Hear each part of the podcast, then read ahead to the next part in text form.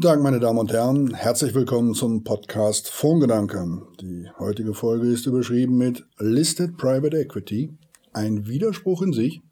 Und meine Gesprächspartnerin ist Simone Hirschvogel. Sie ist Managerin des SEB Listed Private Equity Fund. Schön, dass sie mir telefonisch zugeschaltet ist. Frau Hirschvogel, ich weiß natürlich, warum ich Sie als Gesprächspartnerin für diese Sendung ausgesucht habe, aber es wird sich natürlich mancher fragen, welche Skills, welche Fähigkeiten, welchen Werdegang hat jemand, der sich mit Private Equity, wenn gleich in einem Publikumsfonds beschäftigt. Deshalb von Ihrer Stelle vielleicht mal ein paar Worte dazu, wie man Fondsmanagerin eines Listed Private Equity Fonds wird. Vielen, Dank, Herr Drescher. Ich freue mich sehr, dass ich heute über das Thema Listed Private Equity sprechen darf. Während Private Equity den meisten vertraut ist, braucht der Listed Private Equity schon, schon noch mehr Erklärungsbedarf. Ähm, wir werden sehen, dass Listed Private Equity kein Widerspruch in sich ist, aber ein besserer Ausdruck für diese Assetklasse wäre wahrscheinlich trotzdem Liquid Private Equity. Ähm, ich finde es sehr spannend, im Listed Private Equity Bereich zu arbeiten, da mein beruflicher Werdegang mich nach dem Doktoratstudium in Finanzwissenschaften für einige Jahre ins Private Equity nach London gezogen hat und anschließend äh, mehrere Jahre als Aktienanalyst bei Goldman Sachs, auch in London. Und seit mehr als sechs Jahren konnte ich jetzt schon Erfahrung als Portfolio Manager sammeln. Und hier bei SEB in Stockholm arbeite ich im Private Equity Team. Wir sind circa 20 Leute und haben ungefähr 4 Milliarden Euro unter Management. Ich leite den SEB Listed Private Equity Fonds, der mehr als 200 Millionen Euro unter Management hat und sehr gute Renditen dieses Jahr verzeichnen konnte. Äh, wir konnten heuer eine Performance von ca. 35 Prozent bislang erreichen und haben alle Public Equity Indices übertroffen.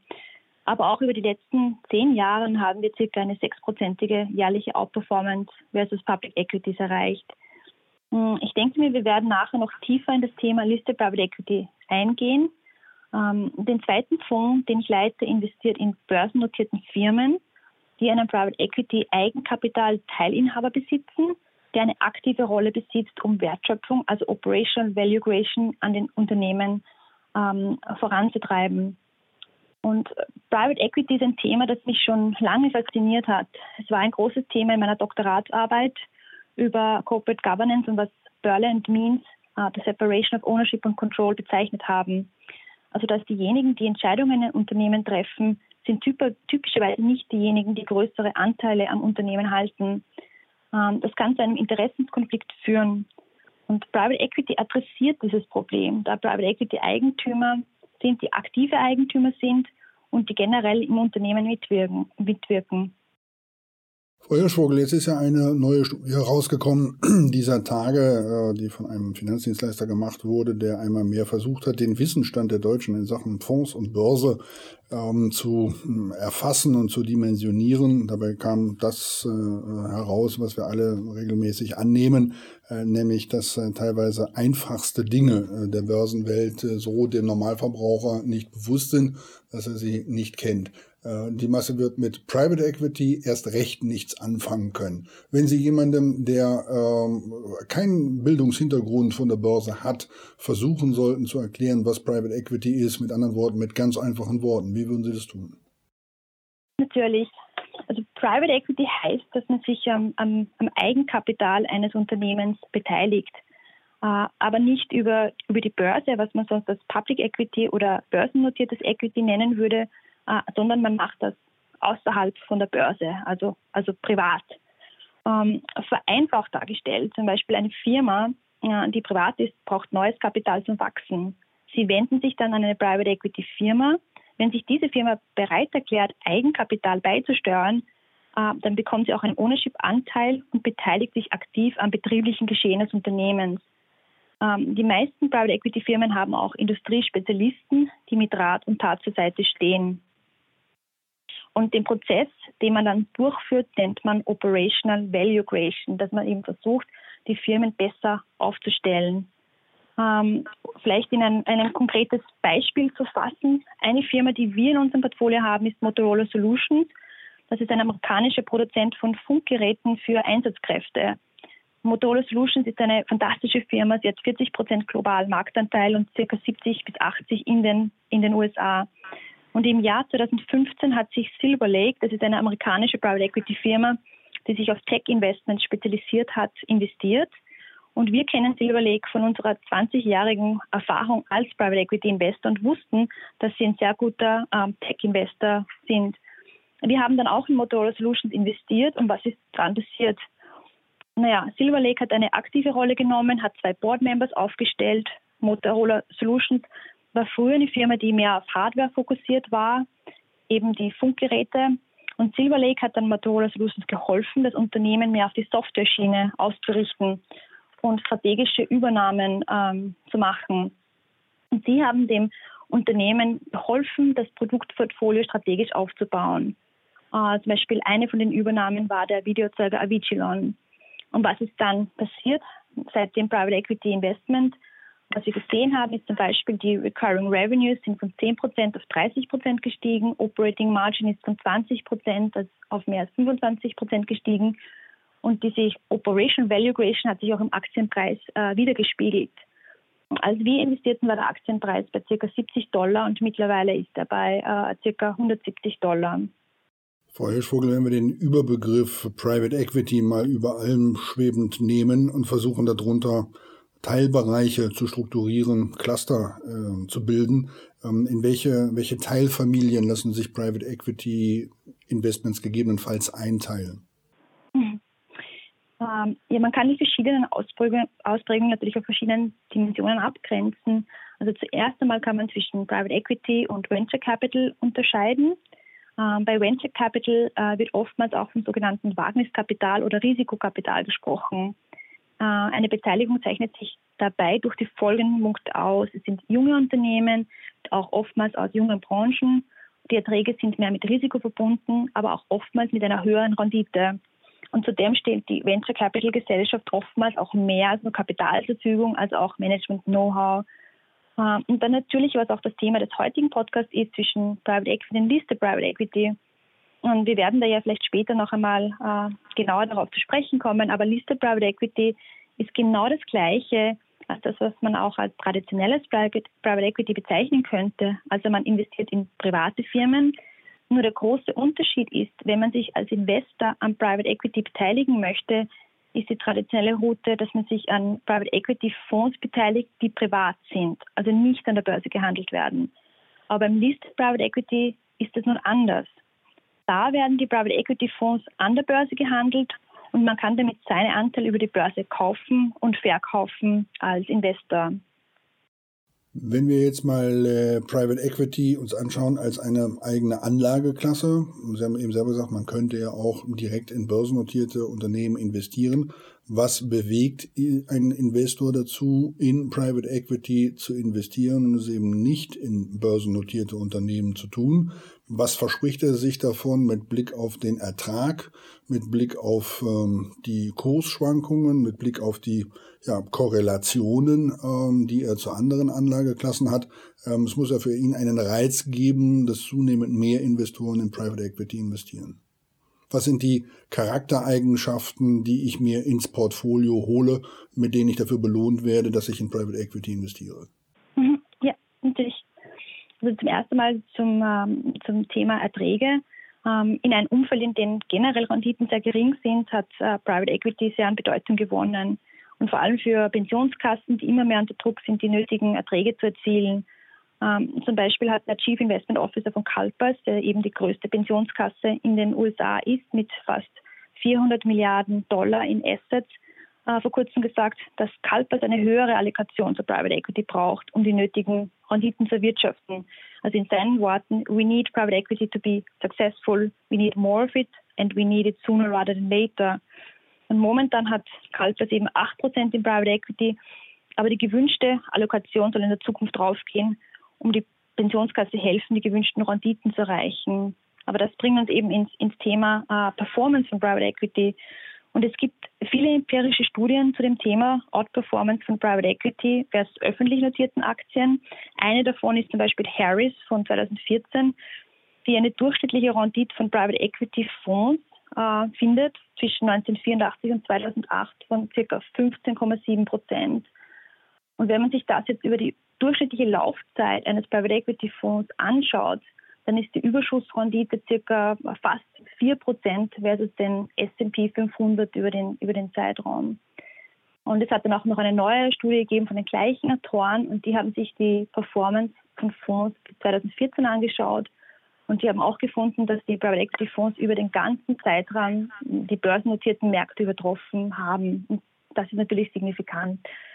Und wenn man sich das jetzt mit Zahlen anschaut, also wenn man 10.000 Euro investiert hätte in den S&P 500, der durchschnittlich 7 Prozent über die Zeit von 1932 bis 2017 erzielt hat, würde man über 30 Jahre einen Endwert von ca. 76.000 Euro erhalten.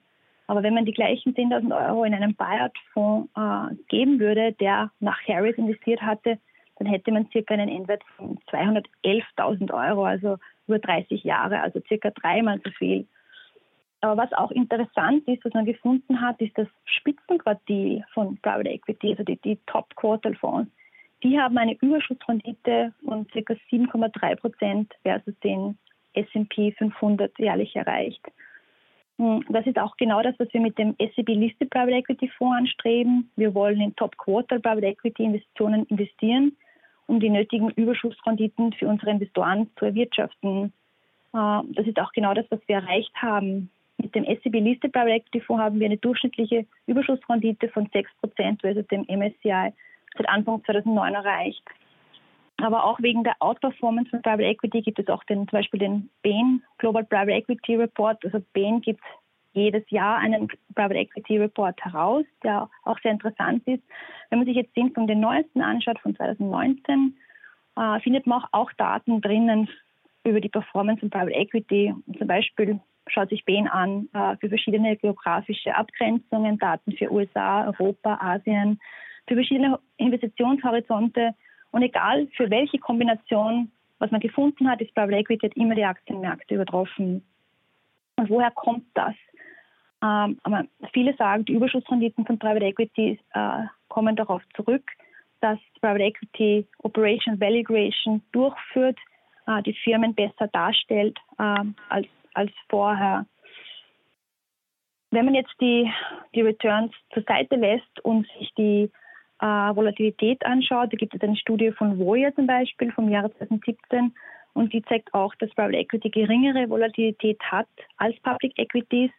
Und was man auch in der gleichen Studie äh, gezeigt hat, ist, wenn man ein traditionelles Portfolio nimmt, das 60 Prozent Aktien investiert ist und 40 Prozent Anleihen und das jetzt umschichtet und die Aktien auf 40 Prozent reduziert, aber dafür 20 Prozent Private Equity dazu gibt, äh, wird die Volatilität des Portfolios ähm, gesenkt.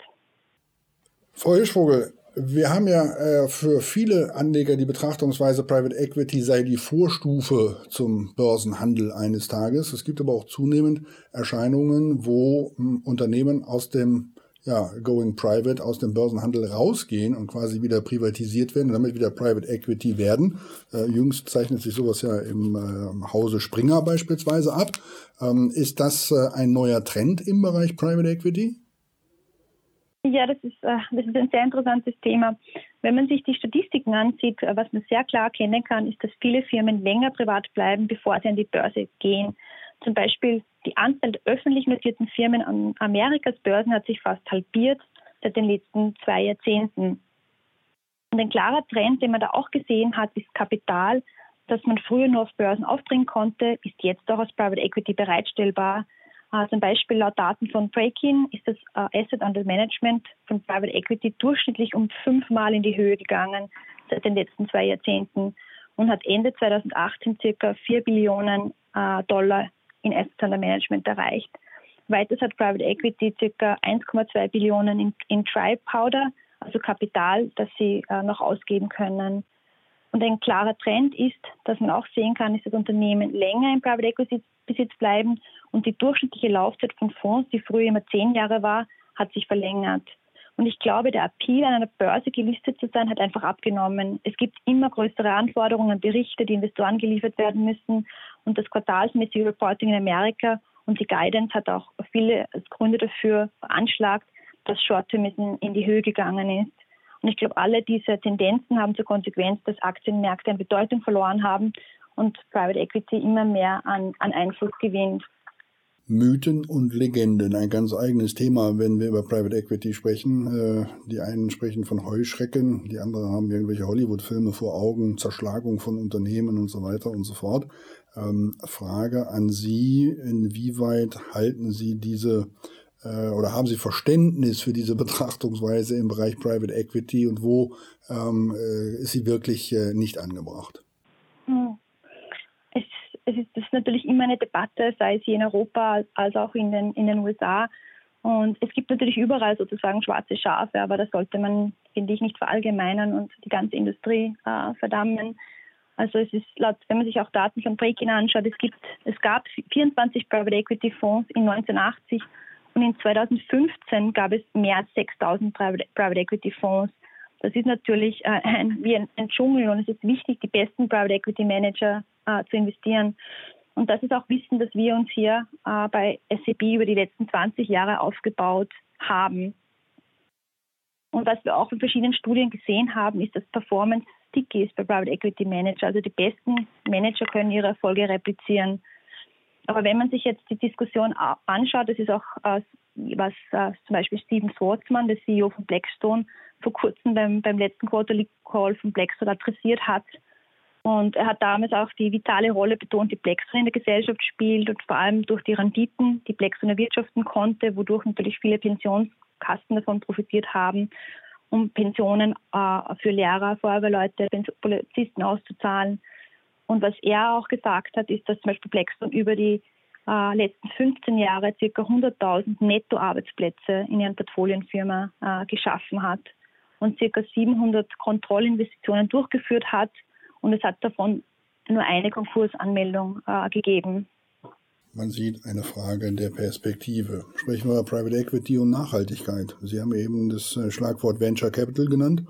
Und äh, da wird ja gemeinhin unterstellt, das sei eine ganz, ganz wichtige Funktion im Zusammenhang der Investitionen in neue Technologien, die bei der Nachhaltigkeit helfen, Herausforderungen der Menschheit zu meistern. Sehen Sie das auch so? Und wo sind da in Ihren Augen die größten ähm, Teilbereiche, in denen Private Equity Nutzen stiftet? Mhm. Ja, in meinen Augen ist das eine sehr interessante Kombination äh, zwischen Private Equity und Nachhaltigkeit. Und man sieht es auch klar im Private Equity-Bereich, dass Nachhaltigkeit immer mehr an Bedeutung gewinnt. Ähm, da Private Equity engagierte Eigentümer sind, die sich an den Beteiligungen operativ einbringen, ist es natürlich sehr interessant, wenn man das auch in Richtung Nachhaltigkeit steuern kann. Und dass Nachhaltigkeit immer wichtiger wird, kann man auch an den Zahlen erkennen. Zum Beispiel gibt es eine Studie von Private, äh, PricewaterhouseCoopers aus dem Jahre 2019, die gefunden hat, dass immer mehr Private Equity Häuser ein spezielles Team für Nachhaltigkeit haben. Und in der gleichen Studie hat man auch gezahlt, gezeigt, dass zwei Drittel der Befragten ähm, Sustainable Development Goals identifiziert haben für ihre Investitionen. Und was ich auch sehr spannend finde in dem Zusammenhang ist, dass es gibt auch eine Studie von Bain, die gezeigt hat, die haben sich 450 Private Equity Teams in Asien über die letzten fünf Jahre angeschaut und die haben gezeigt, dass es auch einen positiven Einfluss gibt, von, äh, wenn man sich Nachhaltigkeit äh, mit Private Equity verbindet. Die haben sich das Median Multiple angeschaut und gefunden, bei Transaktionen, die ESG äh, berücksichtigt haben, war das Multiple bei 3,4 und äh, gegenüber den anderen, wo das Multiple nur bei 2,5 war. Und ich finde, ganz abgesehen vom positiven Einfluss auf die Performance, der Wunsch nach Nachhaltigkeitskriterien zu investieren, kommt natürlich auch von den Limited Partners. Zum Beispiel hat in 2000 Jahre 2017 äh, Japans Government Pension Fonds, äh, der größte Pensionskasse weltweit ist, mit 1,5 Billionen äh, Dollar in Assets, hat uns ein Fondsmanager verlangt, dass sie ESG-Faktoren in die Investmentanalyse berücksichtigen. Und das, das uh, Private Equity schlagt sich auch da aus, dass viele Private Equity Manager jetzt auch Fonds auflegen, die das Nachhaltigkeitsthema aktiv äh, verfolgen. Zum Beispiel gibt es da TPG's Rise Fund und KKR äh, hat jetzt einen äh, Global Impact Fonds auch aufgelegt. Und auch bei SEB hier findet Nachhaltigkeit eine große Rolle. Wir haben zum Beispiel in unserem Private Equity Team einen ESG-Spezialisten, der sich alle Investments nach ESG-Kriterien anschaut und auch in dem ESG Industrial Opportunities Fonds, den ich manage, sind circa ein Drittel der Investitionen nach Impact-Kriterien angelegt. Zum Beispiel eine unserer größten Positionen ist Bluebird. Das ist ein Schulbusproduzent in Amerika. der sich auf grüne Schulbusse spezialisiert hat. Und das sind Schulbusse, die nicht äh, Diesel verwenden. Und zum Beispiel die neue in, in Invention von Bluebird ist ein Elektro-Schulbus. Äh, also das finde ich sehr spannend, wenn man Private Equity mit Nachhaltigkeit verbinden kann. Jetzt tun wir mal nicht so, als wenn das alles eine, eine tja, Einbahnstraße wäre, ohne äh, dass man auch auf Dinge achten müsste, weil es nicht auf Fallstrecke gäbe und so. Es fängt nicht erst bei der Verfügbarkeit der Titel an. Worauf muss ein Private Equity Investor achten und verbinden wir damit auch direkt die Frage, für wen ist es eigentlich geeignet, direkt in, in Private Equity zu investieren und wer tut es besser indirekt oder lässt es? Ähm, natürlich, äh, Liquidität ist natürlich ein großes Thema in Private Equity. Und jemand, der in Private Equity investiert, muss sich bewusst sein, dass sein Kapital für sieben bis zehn Jahre gebunden ist. Und damit ist Private Equity ideal für Investoren, die einen längeren Anlagehorizont haben. Und deswegen ist auch unser SCB-Liste Private Equity Fonds sehr interessant für Investoren, da der Fonds tägliche Liquidität anbietet, was ein großes Plus vor allem für kleinere institutionelle Anleger oder Kleinanleger ist. Aber auch beim SEB Industrial Opportunities Fonds haben wir eine sehr hohe Liquidität mit quartalsmäßiger Liquidität. Das bringt mich auch zum Thema, wer sollte in Private Equity investieren, wer nicht. Ähm, und wir haben das vorher auch schon vorher besprochen. Da es eben ein sehr liquides Investment ist, ist natürlich mit Investoren nur mit dem nötigen Anlagehorizont äh, äh, anzustreben. Aber es, es, ich finde Private Equity sehr interessant, zum Beispiel für Pensionskassen, die einen längeren Anlagehorizont haben und die es oftmals schwierig finden, die nötigen Renditen zu erwirtschaften, um die steigenden Pensionsverpflichtungen abzudecken. Ähm, aber natürlich auch Sovereign Wealth Fonds haben den nötigen Horizont und sind sehr aktive Private Equity Investoren. Und jetzt zum Teil auch direkt mit Private Equity Partnern, was man dann sogenannte Co-Investments nennt, aber auch Stiftungen, High Net Worth Individuals, Versicherungskassen, ähm, äh, sind aktive Investoren im Private Equity Bereich und haben, haben längere Anlegehorizonte. Ähm, eine Hürde für Investoren ist auch vielmals, dass es ein Minimum-Commitment gibt im Private Equity, die sich in etlichen Millionenhöhe bewegt. Ähm, das kann natürlich auch für kleinere institutionelle Anleger und Kleinanleger ein, ein Problem werden. Aber bei unserem Fonds, dem SEB Liste Private Equity Fonds und SEB Industrial Opportunities Fonds, gibt es Anteilsklassen, die entweder kein oder ein geringes Minimuminvestment haben, was natürlich ein, ein Vorteil in, in diesem Bezug ist. Kommen wir mal zu unserem Titel zurück und zu dem Thema Listed Private Equity. Sie haben es ja gerade angesprochen. Damit wird es dann auch, ich sag mal, das Private Equity für fast jedermann. Ähm, welche Eigenschaften der Anlageklasse, die wir eben gerühmt haben, werden hier eingeschränkt, wenn ich es liste? Äh, und in was für Unternehmen investieren Sie dann, wenn Sie in Listed Private Equity gehen? Ähm, ich könnte mir vorstellen, dass die, die äh, ja, Liquiditätsprämien, die Sie ja beispielsweise im Private Equity Bereich vereinnahmen können, dadurch, dass Sie eben ein langfristiger Investor sind, auf diesem Wege etwas leiden und die Korrelation zu klassischen anderen Aktiengesellschaften höher werden, dadurch, dass sie börsennotiert sind. Ähm, äh, wie gehen Sie mit dieser Kritik um? Ja, also Liste Private Equity, es klingt eben wie ein Widerspruch in sich, es ist aber nicht. Also was ich vorher auch schon erwähnt habe, es wäre wahrscheinlich ein besserer Name, Liquid Private Equity, weil das eben genau der große Unterschied ist zwischen dem traditionellen Private Equity und dem Liste Private Equity. Also Liste Private Equity ist, ist viel liquider. Ähm, zum Beispiel unser Liste Private Equity Fonds bietet tägliche Liquidität für unsere Investoren an. Das heißt, jeden Tag können die Investoren Geld einlegen oder Geld äh, zurücklegen. Und das ist eben auch der große Vorteil zu dem traditionellen Private Equity, äh, weil da die Investoren vielmals sieben bis zehn Jahre gebunden sind. Vor allem für kleinere institutionelle Investoren oder auch natürlich für Retail-Investoren. Das ist ein großer Vorteil. Aber was ist jetzt eigentlich Listed Private Equity? Im Prinzip es ist es genau das gleiche wie traditionelles Private Equity. Das heißt, äh, der Private Equity Manager oder General Partner investiert in private Firmen, also Firmen, die nicht an der Börse notiert sind, der einzige Unterschied ist, dass das Vehikel, in dem die Investoren investieren, ist an der Börse äh, gelistet. Ähm, wir können uns das auch anhand eines Beispiels anschauen. Also beim Liste Private Equity Fonds investieren Investoren in einen, in einen börsennotierten äh, Private Equity Fonds. Das heißt, nur der Private Equity Fonds selber wird an der Börse gehandelt, aber der Fonds ist in private Firmen investiert. Also das Underlying ist genau das gleiche im traditionellen versus im, im Listed Private Equity Bereich, sind private Firmen. Ähm, das einzige Unterschied ist eben zum traditionellen Private Equity, dass die äh, beim Listed Private Equity die Vehikel, in die die Investoren investieren, an der Börse äh, gehandelt werden und somit nicht privat sind. Wie viele, wie viele solcher Unternehmen, dass wir uns das Anlageuniversum mal vorstellen können, in dem sie sich bewegen, wie viele solcher Beteiligungsgesellschaften, wie Sie haben ja eben mal schon ein paar genannt, KKA oder andere, wie viele, wie viele gibt es, aus denen Sie dann auswählen? Da gibt es auch, also es gibt circa 400 äh, weltweit, die man aus, auswählen kann. Ähm, und also bei uns ist es auch so, dass wir führen in, in, mit den SAP Listed Private Equity Fonds auch eine andere Strategie durch. Also bei uns ist das Volumen ist noch höher, weil wir haben auch die SAP Industrial Opportunity Strategie, wo die Private Equity Angle über die Ownership Structure kommt. Das heißt, man schaut sich an, ob ein Private Equity Investor in einer, kann irgendeine börsennotierte Firma sein, wo ein Private Equity Minority Investor investiert hat. Ich habe eben das vorher das Beispiel gebracht äh, mit Motorola Solutions und Silver Lake.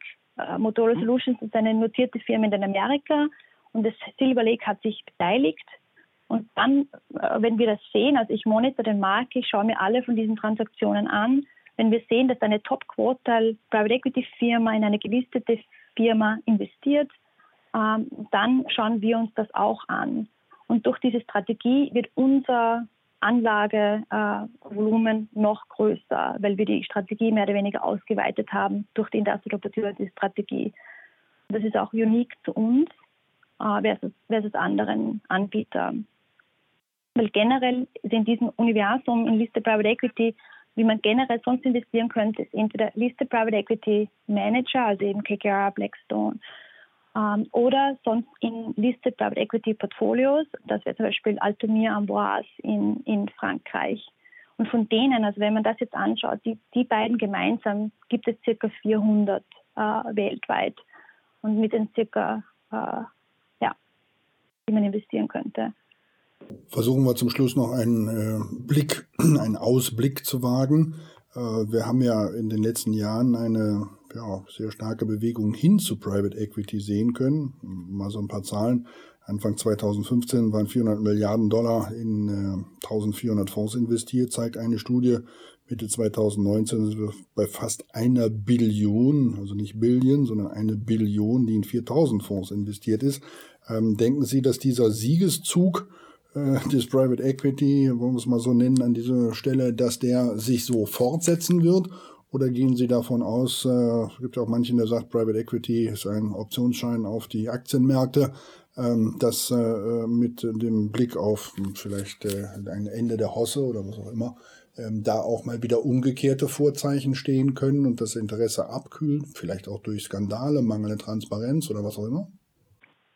Ja, also ähm, es, also Sie haben vollkommen recht, Private Equity hat ein großes, hat große Zuwachsraten in der Vergangenheit erzielt. Und also ich habe da auch äh, Studien gesehen von PricewaterhouseCoopers, ähm, wo sie eben gezeigt haben, dass durchschnittlich 15 Prozent äh, Private Equity die, äh, gewachsen ist in der Vergangenheit. Aber in der gleichen Studie hat man auch äh, nach wie vor festgestellt, dass die Nachfrage groß bleiben wird und dass man sich noch immer Zuwachsraten von circa 10 Prozent jährlich erwartet. Und das ist auch eine, eine gleiche Prognose, die zum Beispiel Breakin aufgestellt hat und was ein großer äh, Provider von Daten ist im, im alternativen Bereich. Und die, hatten die haben zum Beispiel einen Report herausgegeben, Futures of Alternatives in 2018, der sehr interessant ist. Und in der gleichen Studie hat man auch vorausgesagt, dass äh, Private Equity um circa 10 Prozent weiter wachsen wird bis zum äh, Jahre 2023. Das war der Horizont von dieser Studie. Und ich glaube auch, ein, ein, ein, großer Grund dazu ist, dass eben äh, zum Beispiel in der, in der Bain-Studie sagt man auch, dass 60 Prozent der institutionellen Investoren unter ihrem Target-Level sind von, von Private Equity. Und dass man deswegen glaubt man auch, dass es noch mehr Wachstum geben wird, weil also auch mit dem Kalpas Beispiel, das ich vorher zum Beispiel gegeben hat, viele von den Pensionskassen wollen weiterhin den Private Equity Anteil aufstocken durch die Returns, die man gesehen hat, auch wegen dem Vorteil, äh, um die Volatilität äh, äh, geringer runter zu, runterzubringen. Ähm, auch im Listed Private Equity Bereich gibt es eine sehr interessante ähm, Entwicklung, die sich gegeben hat. Also was früher war, waren die Listed Private Equity Manager, die waren sogenannte Master Limited Partnerships. Und das hat man jetzt mehr und mehr aufgelöst. Also es hat da den Tax Cuts and Jobs Act in Amerika in 2017 gegeben. Und damit haben sich die Steuern für Unternehmen von 35 auf 31 Prozent, 21 Prozent reduziert. Und das haben viele Private Equity Manager äh, als, als Anstoß genommen, ihre Partnership-Struktur aufzugeben und zu Unternehmen zu konvertieren. Die ersten waren da eben zum Beispiel KKA und Ares. Aber man hat auch jetzt gesehen, Blackstone zum Beispiel hat dieses Jahr umgestellt, ähm, Apollo im, im, September und Carlyle wird auch noch umstellen. Und was in diesem Zusammenhang äh, sehr interessant ist, ist, früher musste man, wenn man in solche äh, KKR zum Beispiel investiert, musste man ein K1 Tax Filing machen in Amerika. Viele Investoren wollten das nicht, das war einfach sehr mühsam. Und durch diese Umstellung jetzt auf die C Corporations fällt das alles weg. Natürlich hat man dann eine, eine Steigerung gesehen von aktiven Eigentümern an den Aktien. Und auch dadurch, früher konnten diese Aktien nicht aufgenommen worden, werden in Indices, aber weil sie jetzt Corporations sind, können sie eben aufgenommen werden in MSCI, CRISP oder Russell oder S&P-Indizes. Ähm, und das heißt, man erwartet sich da noch mehr ähm, Auftrieb durch diese Umstellung. Und zum Beispiel bei Blackstone hat man schon gesehen, dass der Aktienpreis nach der, Umstellung von C Corp, äh, von Master Limited Partnership auf C Corp um 30 Prozent in, in die Höhe gegangen ist. Und natürlich ist da auch ein, ein, ein großes Volumen äh, verbunden von Indexfonds, die die Aktien kaufen, wenn sie zum Beispiel in den S&P 500 aufgenommen werden und, und auch von ETFs. Also das ist auch eine Tendenz, die man gesehen hat jetzt bei den gelisteten Private Equity Manager äh, dieses Jahr, die zu großen Outperformance ähm, geführt hat und wo man sich auch noch mehr erwarten wird, wenn sie in die Indizes aufgenommen werden. Tja, Frau Hirschvogel, ähm, als äh, Private Equity Investor, der ich ja auch bin, der 50 Prozent der Aktien der Drescher und Sea AG halte, habe ich trotzdem in diesem Podcast wieder was dazugelernt und äh, sehe meine eigene Aktienbeteiligung mittlerweile dann vielleicht auch noch mit anderen Augen als vorher. Ähm, ich äh, freue mich, dass Sie sich die Zeit genommen haben, an unserem Podcast teilzunehmen und frage immer alle meine Gesprächspartner am Ende, ob sie einen verstärkenden Literaturhinweis haben, wo diejenigen, die diesen Podcast gehört haben, gegebenenfalls die Möglichkeit haben, mal noch nachzuarbeiten oder zu ergänzen, was hier im Podcast angesprochen worden ist. Haben Sie ein Werk, wo Sie sagen, zum Thema Private Equity, da kann man sich eigentlich ganz gut mal einlesen? Ja, absolut. Also ich kann da, äh, wenn man, ich kann das ein, Buch empfehlen, das gerade vor kurzem herausgekommen ist. Und das ist, das heißt eben What It Takes und ist eben vom Steven Schwarzmann, den, den CEO äh, von Blackstone. Und ich glaube, das Buch gibt einen guten Einblick äh, in, in Private Equity, aber auch in jetzt den äh, Private Equity Alltag und in die Perspektive von Steven, äh, Steven Schwarzmann. Also ich denke mir, das, das wäre ein Buch, das definitiv zu empfehlen ist. Ähm, ja, vielen Dank. Es, es, hat mich sehr gefreut, dass ich heute teilnehmen konnte. Und ja.